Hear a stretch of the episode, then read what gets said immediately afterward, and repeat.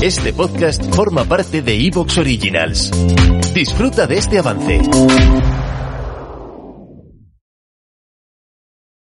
Marte puede esperar.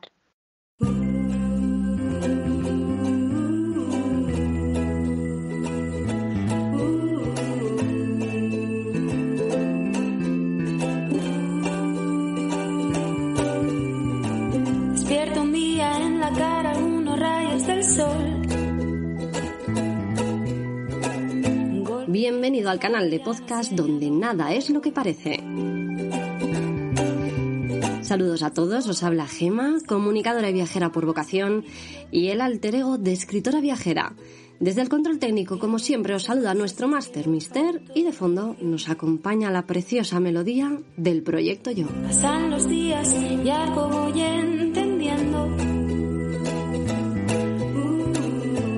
poco a poco, un poco, pero. Y os saludamos un día más desde nuestra estación en Marte, donde emitimos cada semana, cada domingo a las 20 horas, el canal de podcast Marte puede esperar, en el que vamos desentrañando poco a poco el mundo de los viajes.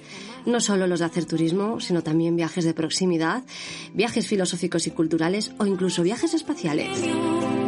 Pero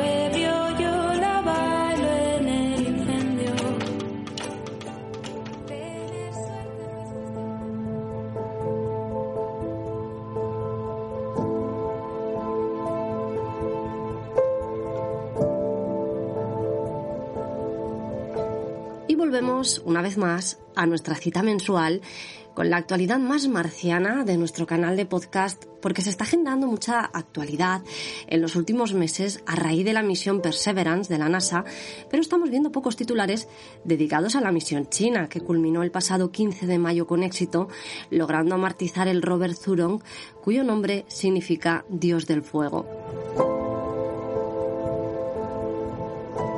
Y es que hay que reconocer que los Estados Unidos dominan a la perfección el arte del espectáculo, que es crucial para que los logros de la NASA y sus aliados se den a conocer y mantener así el interés tanto de la comunidad científica como del ciudadano de a pie, que al final es quien acaba sufragando casi todo esto con sus impuestos. Como dato interesante, a finales del siglo XX, la sociedad estadounidense tenía la percepción, en promedio, de que el presupuesto federal destinado a la NASA era de un 20%, cuando en realidad en esa época era alrededor de un 0,48%. Incluso en el momento más álgido de la carrera espacial, durante el desarrollo del programa Apolo, este proyecto no llegó al 4,5% del presupuesto federal y lo cierto es que no ha dejado de disminuir desde entonces, sorprendentemente. Así que es comprensible que los anuncios y los logros de la NASA nos hagan creer que es un logro de todos y que cada uno de nosotros hemos colocado un tornillo en esa nave.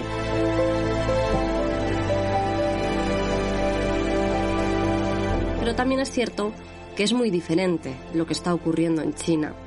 Y es que la Administración Nacional del Espacio China, la CNSA, al menos que se sepa, es capaz de diseñar un programa espacial sin ayuda externa, sin terceras empresas, con lo que se está posicionando como un auténtico gigante tecnológico cara al resto del mundo. Por lo que sin entrar en valoraciones políticas, que por supuesto las hay, China no necesita anunciar a bombo y platillo cada paso que da en sus misiones espaciales. De hecho, las primeras imágenes de la superficie de Marte desde este dios del fuego tardaron unos días en ser publicadas, no fueron notificadas al momento, como sí que vemos que está ocurriendo con la NASA. Y es que China no es famosa precisamente por su transparencia.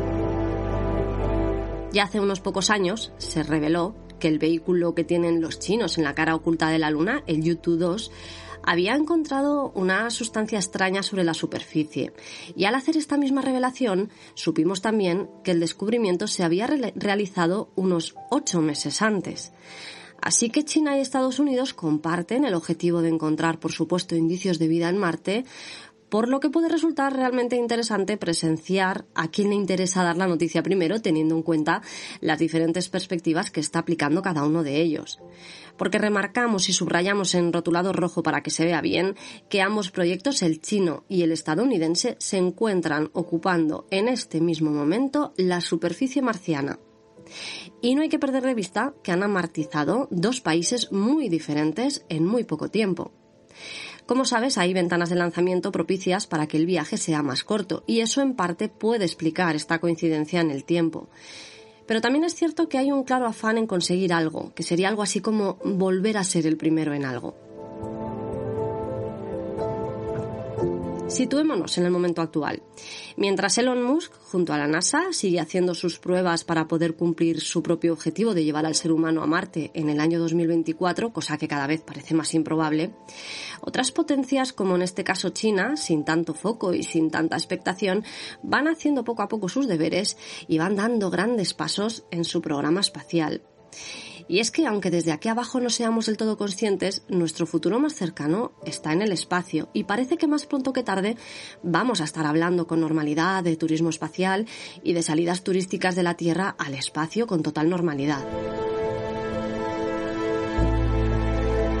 Pero si nos volvemos a centrar en Marte, el siguiente protagonista aquí es el hermano mayor de la Perseverance, el Curiosity un vehículo explorador de la NASA que amartizó en 2012 y que está recorriendo la superficie marciana desde entonces. Al parecer, unas muestras recogidas por este robot han sido estudiadas con el propósito de buscar sales orgánicas, lo cual demostraría que hubo vida en el pasado y que la vida sería posible aún hoy en el planeta rojo.